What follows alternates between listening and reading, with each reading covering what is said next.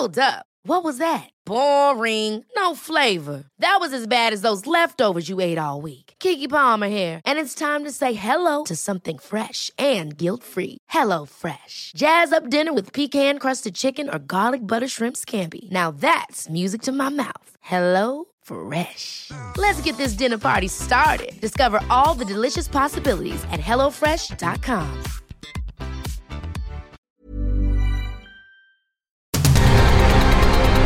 El Heraldo Radio presenta Cámara de Origen. Un espacio para enterarnos del trabajo de las legisladoras y legisladores en los Congresos de México. En Cámara de Origen tiene la palabra Carlos Zúñiga Pérez.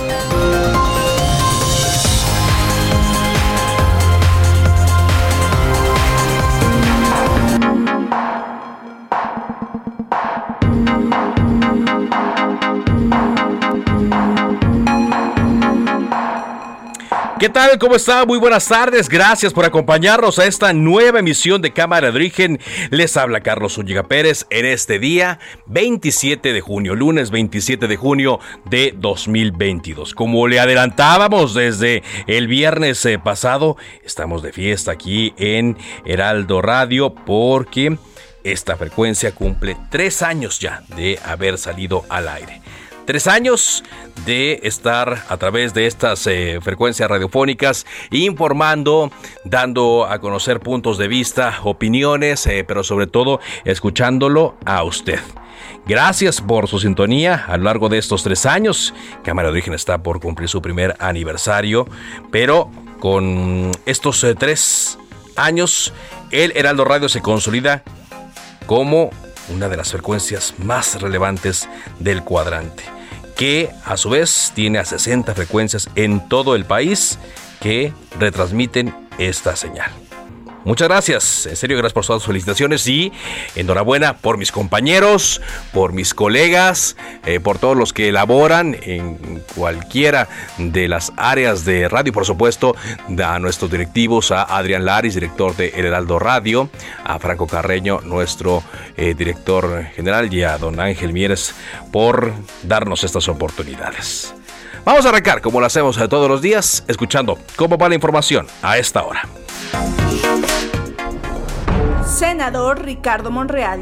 Solo se requiere mantener la unidad, mantener la cohesión y que esta no sea ficticia. Se requiere abandonar la intolerancia, la exclusión y se requiere abandonar el dogmatismo y el sectarismo.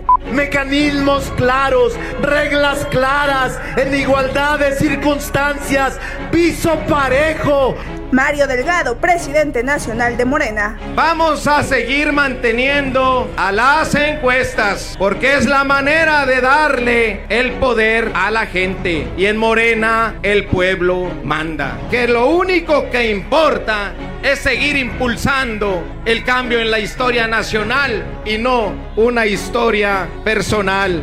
Que renuncien a la dictadura del ego Adán Augusto López, secretario de Gobernación. Decirles que aquí no es un asunto de sumisión o de rebeldías, es un asunto de entender lo que significa la cuarta transformación de la patria y es de estar solidarios acompañando a Andrés Manuel López Obrador. No se equivoquen, Morena va a estar unido mi eh, pobre hijo que lo amo, Jesús, está pues excedido de peso. Ya saben ustedes la edad de la adolescencia, este, ¿cómo es? Ah, sale una foto y con saña lo atacan. Eso es una cobardía. El problema es conmigo, no con él. Hasta en las verdaderas mafias se respeta la familia. Francisco Robles, cardenal de Guadalajara. No debemos acostumbrarnos, pero es el, es el pan de cada día. Yo fui esta semana pasada, fui allá al norte del estado, límites con Zacatecas precisamente, y también fui eh, detenido por dos retenes, y obvio que son retenes del, del crimen organizado y, y, le exigen a uno decir de dónde viene, a dónde va.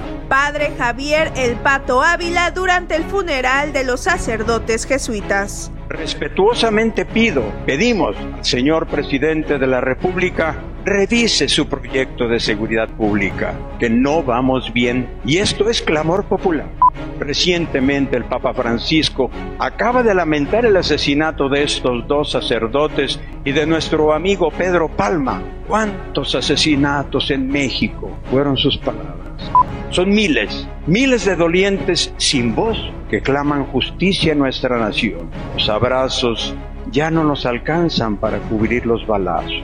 ¿Cómo creció en México el número de masacres, los índices de letalidad, cómo remataban a los heridos? Todo eso se les olvida, incluso hasta a los religiosos, con todo respeto, que no siguen el ejemplo del Papa Francisco, porque están muy apergollados por la oligarquía mexicana.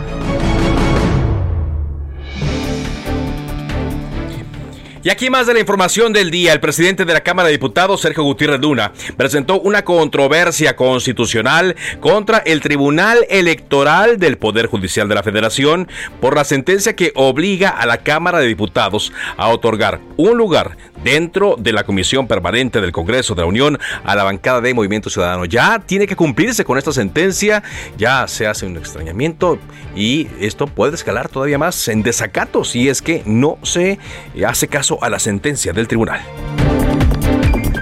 El gobierno de la Ciudad de México presentó el programa de modernización integral de la línea 1 del metro. El proyecto de modernización y renovación se realizará en dos fases. La fase 1 iniciará en julio de 2022 y contempla el cierre de las estaciones de Pantitlán a Salto del Agua, mientras que la fase 2 arranca en marzo del próximo año, lo cual obligará al cierre de las estaciones Valderas Observatorio. Es decir, durante dos años esta estación, esta, esta línea, la primera, primera que se construyó no va a funcionar completa.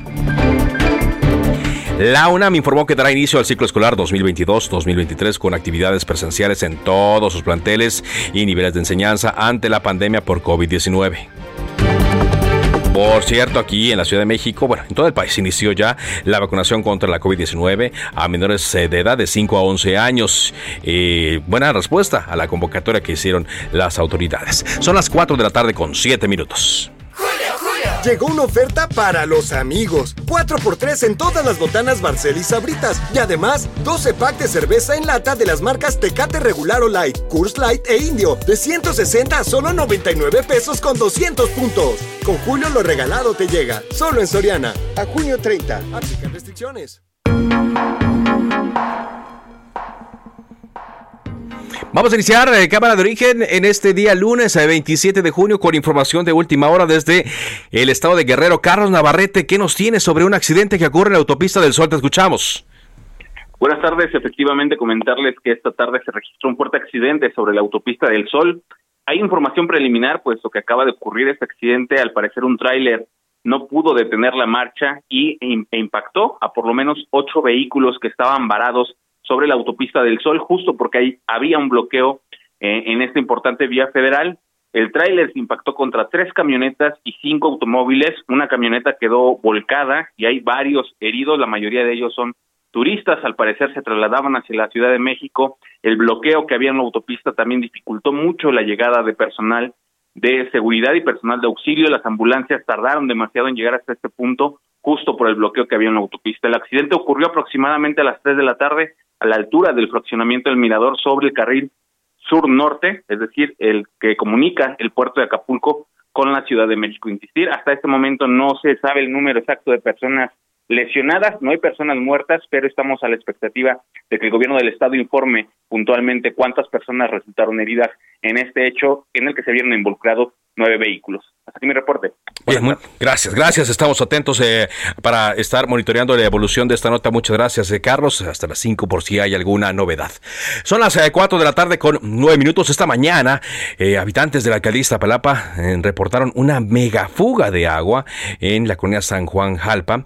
Acudieron elementos de protección civil y del sistema de aguas de la Ciudad de México. Están desde temprano ya atendiendo esta gran fuga, pero según nos están informando algunos vecinos, pues ya están teniendo eh, afectaciones por esta ruptura de una tubería, eh, una tubería grande de agua potable que trae eh, agua del tanque del Cerro de la Estrella. Para conocer cómo están paliando estos problemas para los vecinos, agradezco mucho que me haya tomado la llamada esta tarde la alcaldesa de Iztapalapa, Clara Brugada. ¿Cómo está, alcaldesa? Muy buenas tardes.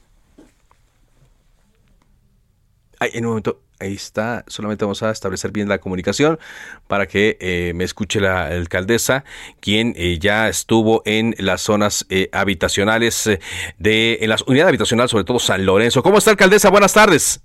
Buena tarde, aquí estamos justamente regresando otra vez al punto.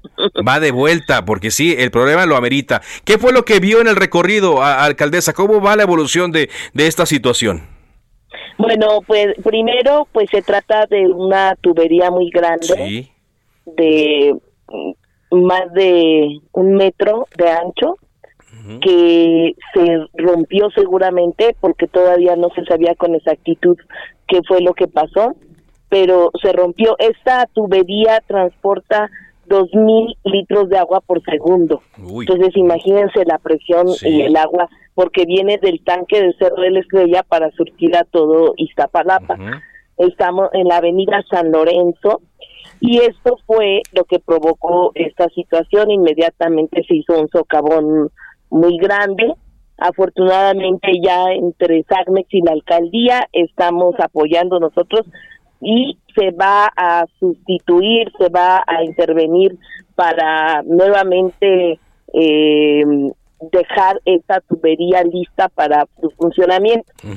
¿Qué provoca esa situación? Pues primero la falta de agua. Sí. La falta de agua porque se tuvo que cerrar en todo alrededor. Eh, pues eh, se, se, logró evitar que continuara la eh, transportando agua para que se hagan las operaciones. Entonces ahí pedirle paciencia un poco a la ciudadanía. Es decir, ahorita ya no está brotando agua de allí, ya se ahorita ya no hay agua. ahorita no hay, no está brotando acá, pero no hay agua en la zona porque se tuvo que cerrar eh, las válvulas para que se pueda operar. ¿sí? Entonces la ciudadanía de muchas partes de Iztapalapa se van a quedar sin agua por este problema de esta gran eh, fuga que, que ahorita eh, se están reparando. Por otro lado, tuvo afectaciones en los estacionamientos de las unidades habitacionales, San Lorenzo 150 y Alcanfores principalmente. Allí estuve con los vecinos, estuvimos recorriendo las pues el estacionamiento que estaba súper inundado. E-, ese estacionamiento subterráneo, me imagino. No, no, no. ¿Es a nivel? No. Ajá. Eh, eh, el problema es que la unidad sí está un poco hundida y entonces pues allí se fue todo el agua. eh, afortunadamente ya en el, con el transcurso de esta ya se bajó el nivel de agua y ya estamos eh, apoyando para la limpieza de todos los estacionamientos. Bueno, en este caso no no fue agua negra, fueron agua agua. Sí, agua agua potable. Que, Potable que se transporta y eh, estamos apoyando también para que los que tuvieron alguna afectación en sus autos principalmente, el seguro de Mex pueda apoyar. ¿No se metió a las viviendas? ¿No, no alcanzó a meterse a las viviendas el agua? en dos viviendas eh, no, no, no causó muchos gracias a que los vecinos voy, a, voy, a, mover un poquito el teléfono para que eh, podamos escuchar bien a, la alcaldesa. Como usted lo escuchó, ella va llegando a esta zona eh, donde estará revisando que eh, los trabajos pues vayan lo más rápido posible la colonia San Juan Jalpa y supervisar el apoyo a los vecinos. Como decía, no eh, hubo eh, pues eh, afectaciones en, en viviendas todavía solamente en vehículos. Le preguntaba sobre afectaciones en viviendas pero me dice que por por la ubicación no, no hay viviendas en ese nivel o sí sí hay viviendas pero no llegó la afectación a, a, las viviendas más que en dos viviendas que rápidamente actuaron ellos mismos para detener que es el, el agua. Los, los estamos apoyando y vamos a apoyarlos bien. El problema fue principalmente en los eh, estacionamientos y, la eh, digamos que sí hubo problemas que se dañaron los autos, algunos, autos, y ya está el seguro de SACMEX para que eh, puedan ser atendidos. En eso estamos apoyando, en todo lo que más que se pueda estamos apoyando para que este problema inesperado eh, pues no afecte demasiado a la población de alrededor y que se pueda terminar lo más rápido posible. Le estamos pidiendo a SACMEX que trabaje día y noche para que el agua eh, no sea detenida para la población de otros lados. Sí, bueno, entonces son dos frentes en los que se tiene que trabajar. Primero, eh, pues eh, en esto que es la emergencia, ver que no haya problemas para los vecinos allí alrededor, pero el otro es que se suministre agua a tantas colonias que se podrían quedar. Déjeme le pregunto, ¿cuántas colonias calculan que podrían verse afectadas, alcaldesa, y durante cuánto tiempo? 70 colonias. ¿Durante cuánto tiempo? Pues eh, lo que estamos, ah, eh, justamente voy llegando al punto para que ya nos pueda decir SACMEX en cuánto tiempo va a arreglar, eh, pues que realmente hay que poner otros tubos, porque era una ruptura tremenda lo que había. Y eh, ellos decían que aproximadamente 48 horas era lo que calculaban, pero ahorita que ya tenemos eh, que ya se tiene más claridad, pues ya sabremos para decirle a los ciudadanos que que lamentablemente pues sí se van a quedar sin agua muchas colonias eh, y vamos a estar apoyando con pipas. Ok, con pipas, con pipas. Es con lo que van a estar apoyando. Pero bueno, por lo pronto, o sea, que, que se preparen, ¿no? Porque cuando menos, serían dos días, cuando menos. sepan que mañana seguramente tampoco hay agua. Hoy y mañana no eh, habría agua. Eh, ¿Le van a apoyar del gobierno central o con la situación que tiene? Claro, no. SACMEX llegó y ya están haciendo toda la tarea que, que toca por eh, restablecer ese ducto, ya lo está haciendo SACMEX.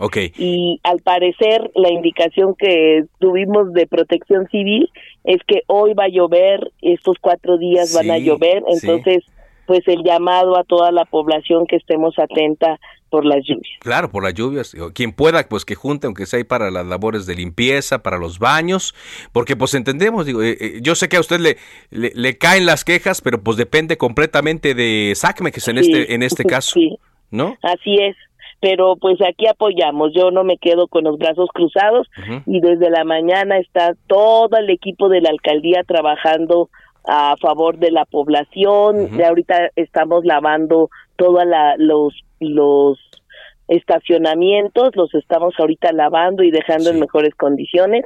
Y esperemos que pronto resolvamos este problema. Si alguien, alcaldesa, ve que se retrasa la llegada de la pipa o que de plano no, no sale gota de agua, ¿a dónde puede pedir una pipa? Al, al 55 66 51 66 51. Okay. A ese número pueden llamar para solicitar pipas y a los módulos que generalmente hay y también a las direcciones territoriales. Muy bien. y, estos pues serán eh, horas eh, críticas, eh, cuando menos hoy y mañana, y hasta que SACMEX le digan, entonces, porque también luego hay que esperar a, que, a que luego ya se recupere el nivel normal de, abastecimiento. O sea, esta semana va a estar crítica. A nosotros nos afecta en demasía. Entonces, cuando no son las inundaciones, es la escasez de agua o el rompimiento de infraestructura. Pero estamos aquí apoyando. Muy bien. Gracias, alcaldesa. Gracias. Muy amable. Hasta luego. Clara Brugada, la alcaldesa de Iztapalapa. Aquí repito rápidamente el número para que nos escuchen en esa alcaldía. Exclusivamente, por favor, para Iztapalapa, si es que ve que no llega el agua, que no pasa la pipa. 55 66 51 66 51 para que usted solicite esta pipa. Bueno, vámonos a otra información, son las 4 con 18. Saludo, como todos los lunes, a Ana Lilia Herrera, diputada federal del PRI, colaboradora de Cámara de Origen. ¿Qué tal, Ana Lilia? ¿Cómo estás? Ana Lilia, no sé si está Carlos, ¿qué tal? Ahí está, perfecto. Muy buenas tardes, ¿cómo vamos? Muy bien, Carlos, pues mira, eh, haciendo propuestas, creo que hoy de pronto se encuentra uno en la calle, mucha gente quejándose, señalando, y creo que necesitamos un relato claro del porvenir, y creo que el, el porvenir está en reconciliarnos, está en eh, acercar los extremos, en poder tener propuestas de conjunto de cómo salir adelante de esta crisis de salud económica, bueno, hasta nuestra democracia está en riesgo. Y yo he venido proponiendo que el gran reto que hoy tenemos quienes militamos en distintos partidos políticos son los gobiernos de coalición. Hoy la constitución del país, eh, la constitución del Estado de México en este caso, eh, ya tienen prevista la posibilidad de que eh, los ejecutivos puedan sumar a las fuerzas políticas representadas en el Congreso, sin importar si, se compitió de forma conjunta. Entonces, creo que el gran reto en lo que tenemos adelante es reglamentar esto que ya está previsto en la Constitución y pues poder tener la posibilidad de que las alianzas no terminen el día de la elección, sino que haya un programa de gobierno, una agenda legislativa de conjunto y que sean los mejores perfiles, independientemente del signo político, quienes vayan a ocupar eh, eh, espacios de toma de decisiones. ¿Cómo la ves, Carlos? Pues suena interesante. Ahora, el tema es que eh, eh, estuvimos tanto tiempo acostumbrados, Ana Lilia. Bueno, yo, hablo por una generación como, como la mía, ¿no? Este, donde pues veíamos a, partidos que ahora que están eh, coaligados o en alianza que antes eran enemigos y como que mucha gente todavía se confunde a la hora de, de, entender de qué se trata. Yo me imagino que, bueno, ya los nuevos votantes, quienes se van sumando a la mayoría de edad y que se informan, pues ya lo verán un poco más adelante con una normalidad, pero creo que todavía hay como una confusión del electorado. Sí, y fíjate que justamente para evitar esas confusiones, por ejemplo, hoy quien, quien haya votado en el 21 por un partido ambientalista, pues, oh sorpresa, un partido ambientalista que se supeditó a, a, lo que decidió su mayor, la mayoría de esa coalición y que aprobaron una reforma eléctrica, por ejemplo. ¿no? Que va contra el medio ambiente, contra el bolsillo de los mexicanos. Entonces, si, si hoy hasta el partido oficialista tiene que ir en coalición, vamos poniéndole reglas claras para que las alianzas no terminen el día de la elección y podamos enfrentar a los verdaderos enemigos. ¿Quiénes son los verdaderos enemigos? Yo sostengo que es la triple A. el atraso, ¿Es cuál? El atraso, el abstencionismo y el autoritarismo. Esos son los grandes enemigos de este país y justamente para darle claridad, como bien señalas a la sociedad, de tener un programa de gobierno conjunto, una agenda legislativa en la que todos seamos corresponsables Muy bien. y que dejemos esto de las cuotas y los cuates y busquemos a los mejores perfiles para estar en los puestos de toma de decisión. Gracias, Ana Lilia. Al contrario, Carlos. Muy, buenas, tardes. Ana Lilia Herrera. Y sobre el tema, habló el dirigente nacional del PAN sobre el tema de las alianzas. Vámonos contigo, Misael Zavala, con la información. Te escuchamos. Buenas tardes, Carlos. Buenas tardes al auditorio. Efectivamente, pues el líder nacional de, del PAN, Marco Cortés, sostuvo que la alianza va por México, que conforma este partido político con el PAN y el PRD, se mantiene firme a pesar de que hay priistas que han advertido sobre la decisión del presidente nacional del PRI, Alejandro Moreno Cárdenas, y después de algunas malas decisiones que ha tomado el líder nacional priista. En una conferencia de prensa, el líder nacional panista sostuvo que la alianza opositora va más allá de visiones personales o de grupos y por lo que seguirán construyendo con quienes representen eh, a las instituciones. También dijo que ha explicado con mucha claridad que la coalición va por México, la pidieron los mexicanos y más allá de visiones personales o de grupo, lo que ha hecho el dirigente panista a través pues de los órganos internos de Acción Nacional es eh, pues aprobar la necesidad de esta coalición y frenar la destrucción, por ejemplo, del Instituto Nacional Electoral y también pues eh, aseguró que esta alianza opositora ha frenado en la Cámara de Diputados leyes como eh, iniciativas como la ley Bartlett, que es la reforma eh, eléctrica del presidente Andrés Manuel López Obrador. Todo esto, Carlos, eh, pues se da en medio de que el, el senador del PRI, Miguel Ángel Osorio Chong, eh, pues dijo que Alejandro Moreno Cárdenas, líder nacional priistas, es incapaz de tomar decisiones y bueno, esto se le cuestionó a Marco Cortés, quien reconoció que la Fuerza de Acción Nacional pues no es suficiente en la Cámara de Diputados para frenar las reformas regresivas. Carlos, hasta aquí la información. Muchas gracias, gracias eh, por este reporte. Pues el tema es que sí, ven que es competitiva la alianza de acuerdo a los números que tienen los dirigentes nacionales y eh, pues en medio de la competencia cada quien saca sus estrategias, incluso Morena. Con esto vamos a una pausa, regresamos con más. Esto es Cámara de Origen a través de El Heraldo Radio.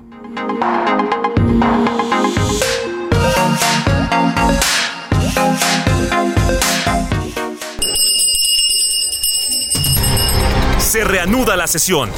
Volvemos a Cámara de Origen con Carlos Zúñiga Pérez. Julio, Julio. Amor, sí llego para la cena. Lo que llega para la cena y la alacena es el 3x2 en todos los aceites de oliva, vinagres, catsups y mostazas. Y además, 3x2 en saborizantes en polvo para le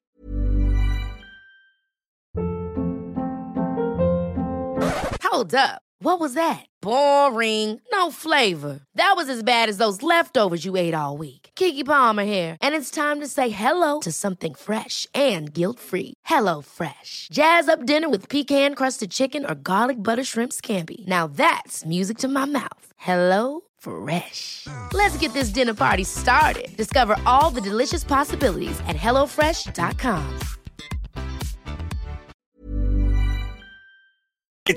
Con Julio lo regalado te llega. Solo en Soriana. A junio 30. Aplican restricciones.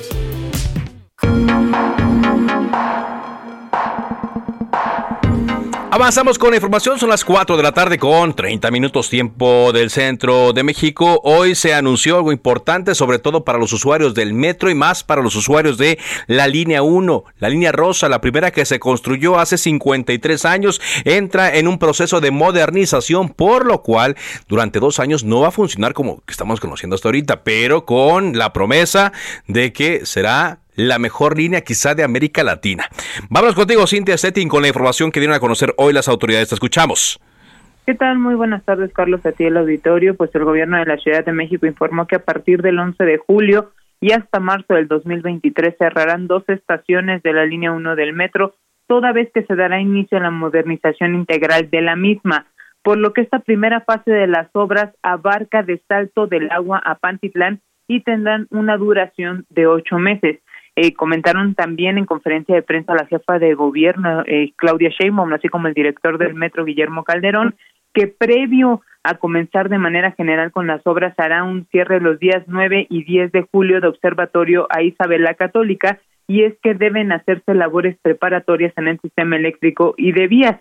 Comentarle al auditorio pues que eh, en estos días estará en operación abierto el tramo de Pantitlán a Pino Suárez Comentarte pues que esta es la primera fase de esta modernización integral de la línea de, la línea 1, por lo tanto habrá una segunda fase que eh, incluye el tramo de observatorio a Valderas y que durará seis meses, lo cual se espera que esté cerrado pues de marzo del 2023 a julio del 2023 y por lo tanto en agosto del 2023 ya tendríamos una línea 1 completamente nueva y renovada y con un mejor servicio pues para los usuarios comentarte pues que en esta conferencia de prensa se dijo que eh, habrá 29 trenes nuevos que nuevos que comenzarán a llegar pues el modelo el modelo que se hace en China llegará en septiembre y posteriormente los otros 28 se estarán ensamblando aquí en la Ciudad de México. También comentarte pues que el secretario de Movilidad Andrés Layuz dio algunas alternativas para pues los usuarios afectados por este cierre y eh, dijo que habrá 220 unidades de RTP que ofrecerán servicio paralelo a la línea 1 en este tramo cerrado que hay que recordarle al auditorio que es el salto del agua a Pantitlán. Asimismo, también eh, habrá eh, pues eh, mayor eh, mayor eh, flujo de unidades en la línea 2 del trolebús que va de Chapultepec a, a Pantitlán. Comentarte que pues hay varias alternativas, por lo tanto los, la gente puede entrar a la página de la Secretaría de Movilidad para conocer estas y tomar precauciones eh, justo para este cierre el próximo 11 de julio. Es la información que tenemos. Muy bien, y aquí le vamos a estar mm, recordando para que no se le pase. Apúntenlo a su agenda, por favor, porque a partir de julio y durante dos años la línea no va a correr normal. Le digo, por este proceso de modernización se lleva su tiempo, hay que hacerlo bien y eh, en dos años...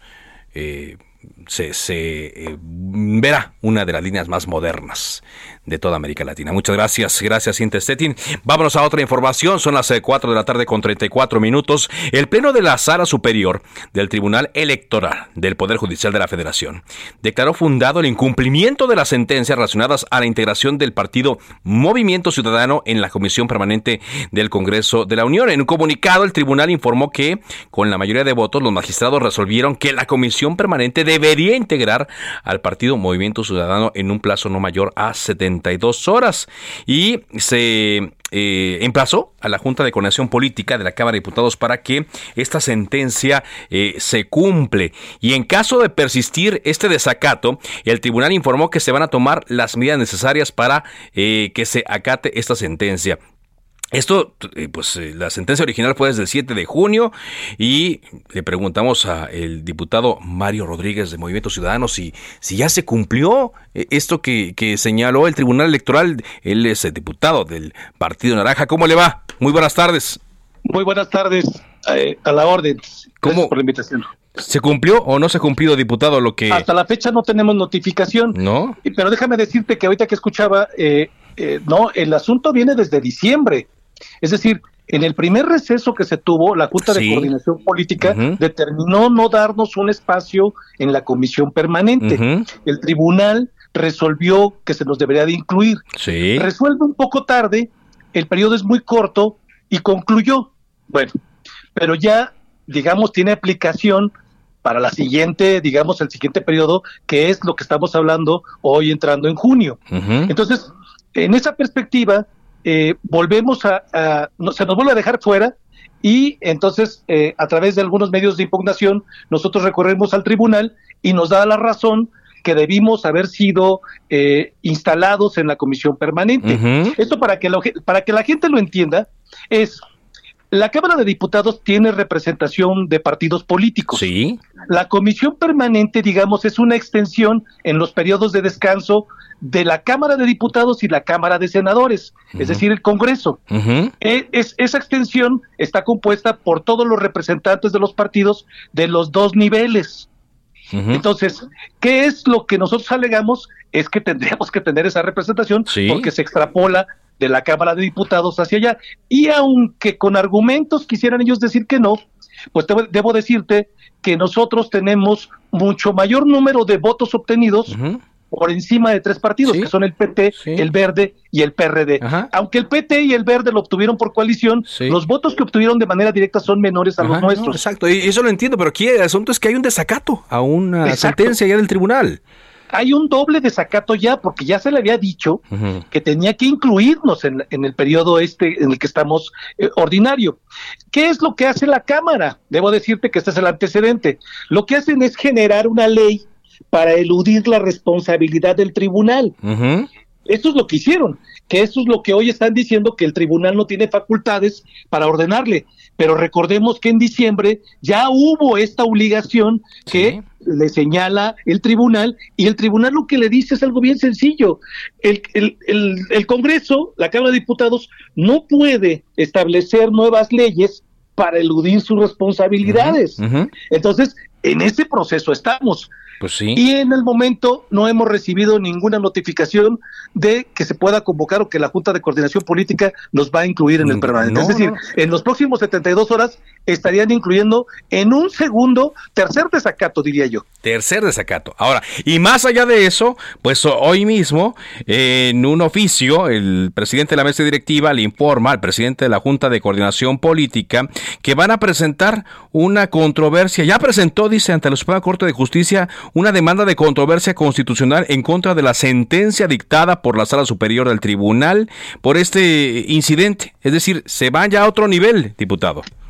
Sí, el, asunto es que eh, no asiste la razón en lo que la Junta de Coordinación Política tiene. Mira, se va a caer por un sencillo argumento. Si fuera un asunto de ponderación, que no hay tal ponderación, no hay una fórmula, eh, digamos, legal en ningún reglamento que establezca cómo se debe de integrar eh, este vacío, digamos, que tiene eh, la Junta de Coordinación Política para nombrar representantes en la comisión permanente, pero se cae de una manera muy sencilla. El PRD está nombrado dentro de la comisión permanente y tiene menos diputados que nosotros. Es, con, ese asunto ya no cabe ninguna posibilidad de que argumenten de que hay una fórmula, hay una ponderación, etcétera, etcétera. Es decir, están violando incluso la propia ley dentro de la Cámara de Diputados, porque lo que están haciendo es una designación donde se están vulnerando los derechos político-electorales de los diputados de Movimiento Ciudadano. Se están violando los derechos. Bueno, pues ya, ya se fue más eh, arriba este asunto.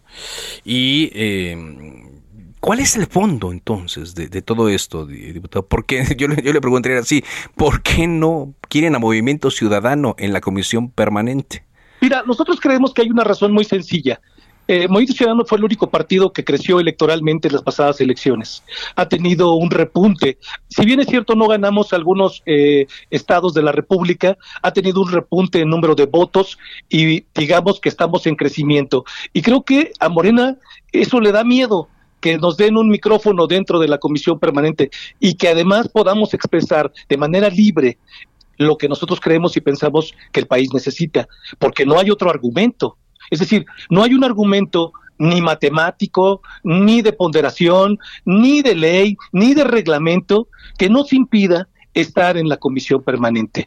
Eh, para nosotros no cabe la menor duda que lo que está haciendo Morena con sus aliados es retirarnos una representación que a todas luces es de temor que tengamos un micrófono y podamos decir libremente lo que pensamos y lo que creemos que está pasando en el país. Esa es la única razón que encontramos. Muy bien.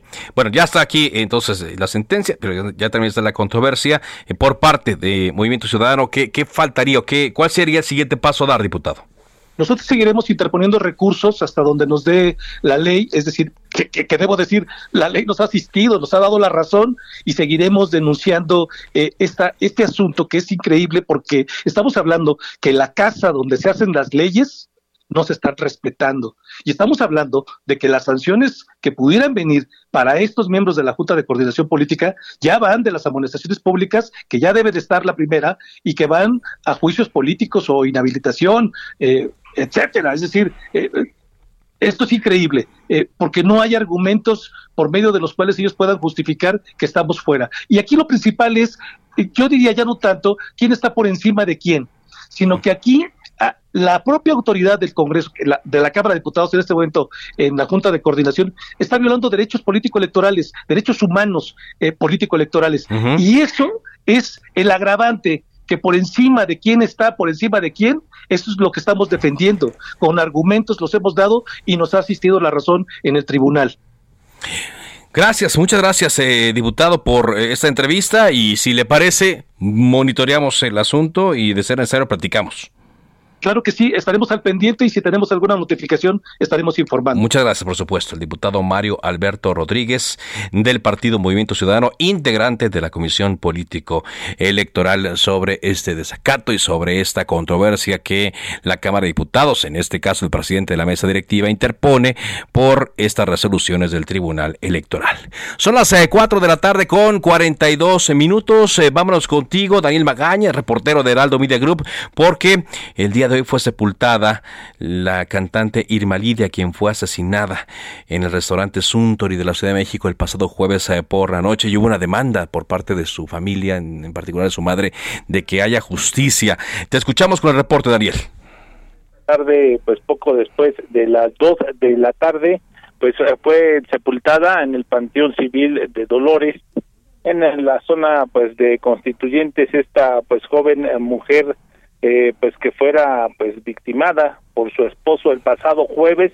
Esta joven pues de 22 años nos confirman que tenía 22 años bueno pues fueron eh, familiares y amigos los cuales se trasladaron hacia este pues eh, eh hacia este panteón esta tarde pues nublada en, en que la joven pues Irma Lidia pues cantante pues ya finalmente pues recibió eh, sepultura. Le comento que pues la madre, la madre de esta mujer, bueno, pues exige justicia, exige que precisamente la persona pues que es imputada eh, como probable responsable de este feminicidio, fue catalogado como feminicidio, pues reciba precisamente pues todo el rigor eh, de la ley, así es como pues después de pues que este fin de semana se realizaron las diligencias pues de exactamente en la zona de la fiscalía, bueno, pues las diligencias en cuanto a la necropsia de ley finalmente pues fuera sepultada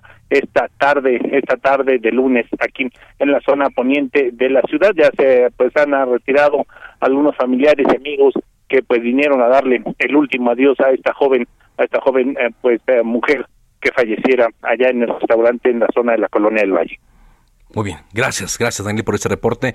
Eh, por cierto, durante el fin de semana fue encontrada el arma homicida que eh, había desaparecido minutos después de que ocurrió este crimen ahí en el restaurante y también, como escuchamos durante el fin de semana, la pareja eh, de esta joven eh, pues recibió eh, la vinculación a proceso.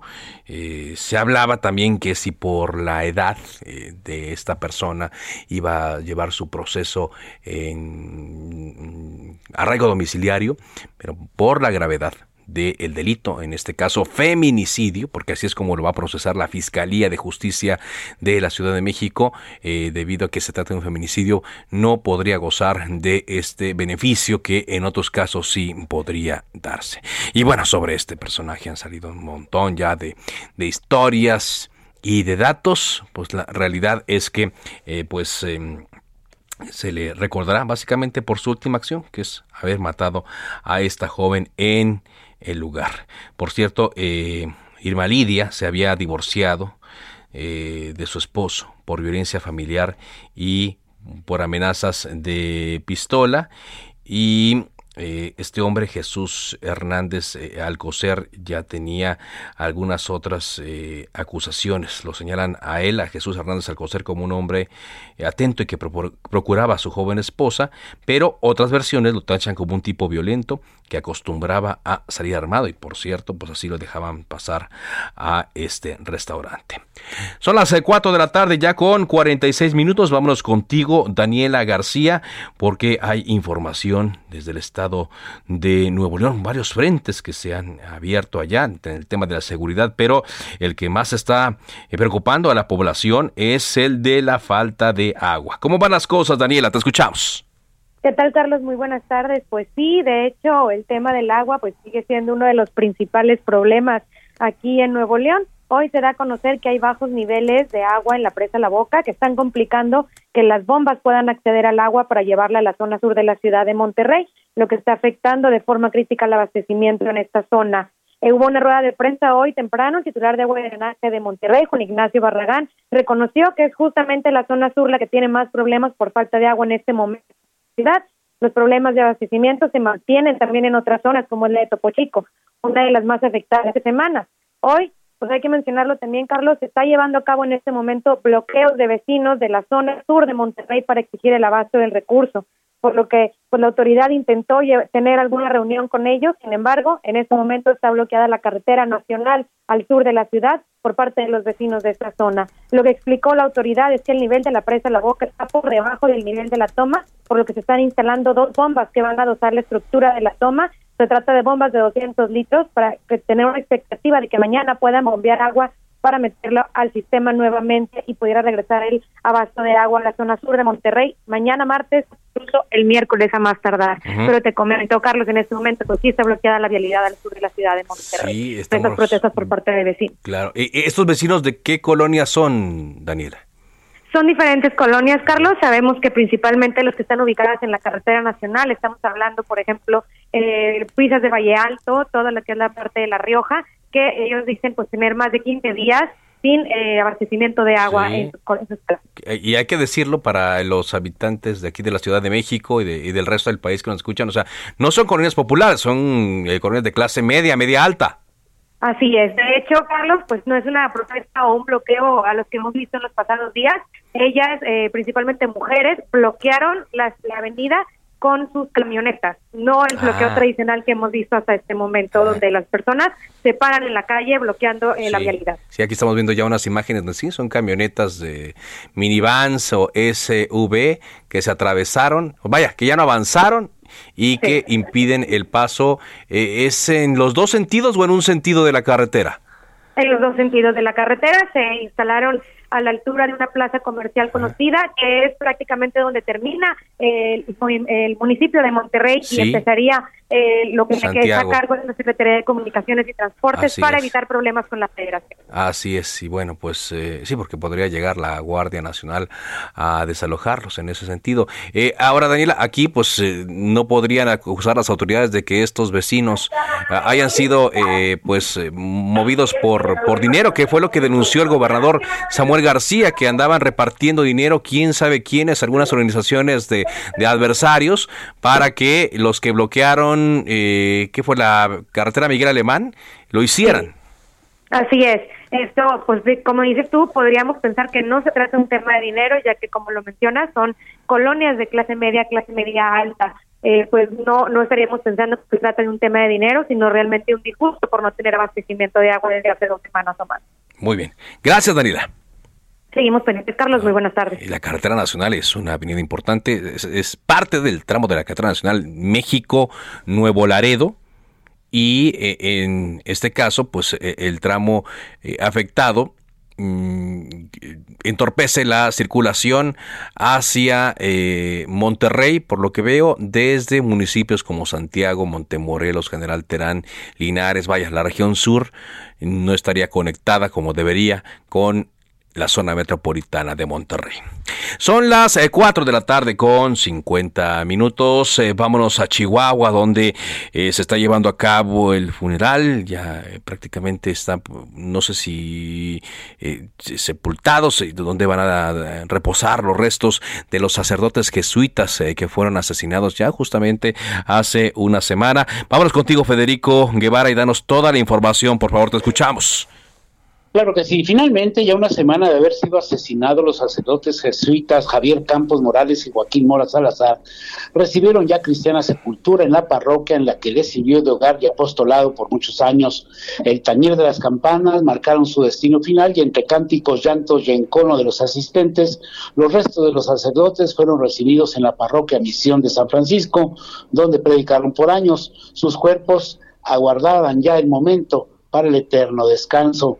De esta manera, los sacerdotes están, eh, van a estar, este, ya van, han sido sepultados en la iglesia misma, en el patio de la iglesia donde está el fundador de esta misión, Andrés Lara, quien murió en Guadalajara, pero pidió que sus restos fueran trasladados hace varias décadas a este municipio.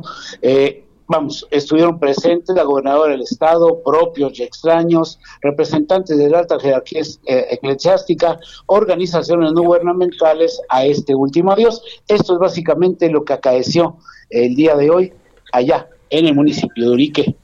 En Urique.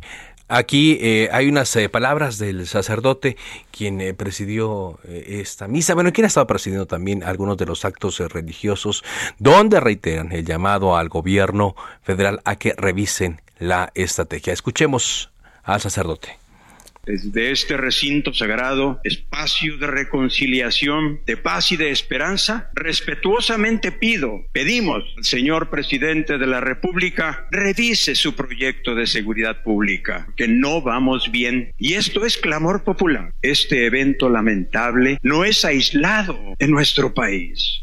Un país invadido por la violencia y por la impunidad. Nuestro tono es pacífico, pero alto y claro, invitando a que las acciones de gobierno finalmente acaben con la impunidad imperante en nuestra sociedad. Son miles, miles de dolientes sin voz que claman justicia en nuestra nación. Los abrazos ya no nos alcanzan para cubrir los balazos. Así el, el aplauso, como dijo, pues eh, lo hacen de manera pacífica, pero con una voz fuerte y clara. Y pues definitivamente este es un hecho que, que, deja marcada a la comunidad en Urique y más a la comunidad en, en Y por cierto, nos decía Federico que, bueno, eh, eh, ahora sí se va a mantener ahí el, el, operativo de seguridad. Pero por cierto, de este personaje, el chueco, no se sabe mucho, ¿no? Del autor de, de, esta, de, estos, de estas muertes. Absolutamente, se sabe, o sea, hay más de 400 elementos de Marina, Ejército y Guardia Nacional que están técnicamente cercada a la zona.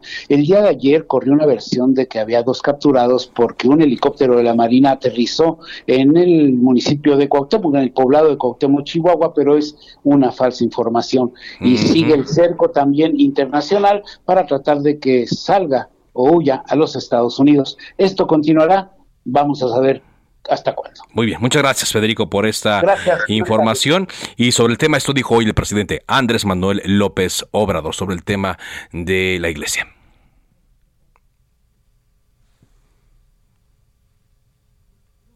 Eh, en un momento vamos a escuchar las palabras del presidente, donde eh, decía que como antes no hablaban sobre el, el asunto los religiosos, esto fue lo que dijo cómo creció en México el número de masacres, los índices de letalidad, cómo remataban a los heridos. Todo eso se les olvida, incluso hasta a los religiosos, con todo respeto, que no siguen el ejemplo del Papa Francisco, porque están muy apergollados por la oligarquía mexicana. Bueno, es lo que dice él presidente López Obrador. Así llegamos a la parte final de Cámara de Origen a través de Heraldo Radio en este tercer aniversario. Sigan la sintonía. Enseguida, referente informativo. Por ahora es cuanto. Buenas tardes.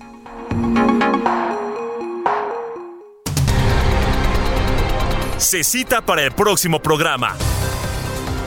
Cámara de Origen, a la misma hora, por las mismas frecuencias del Heraldo Radio. Se levanta la sesión.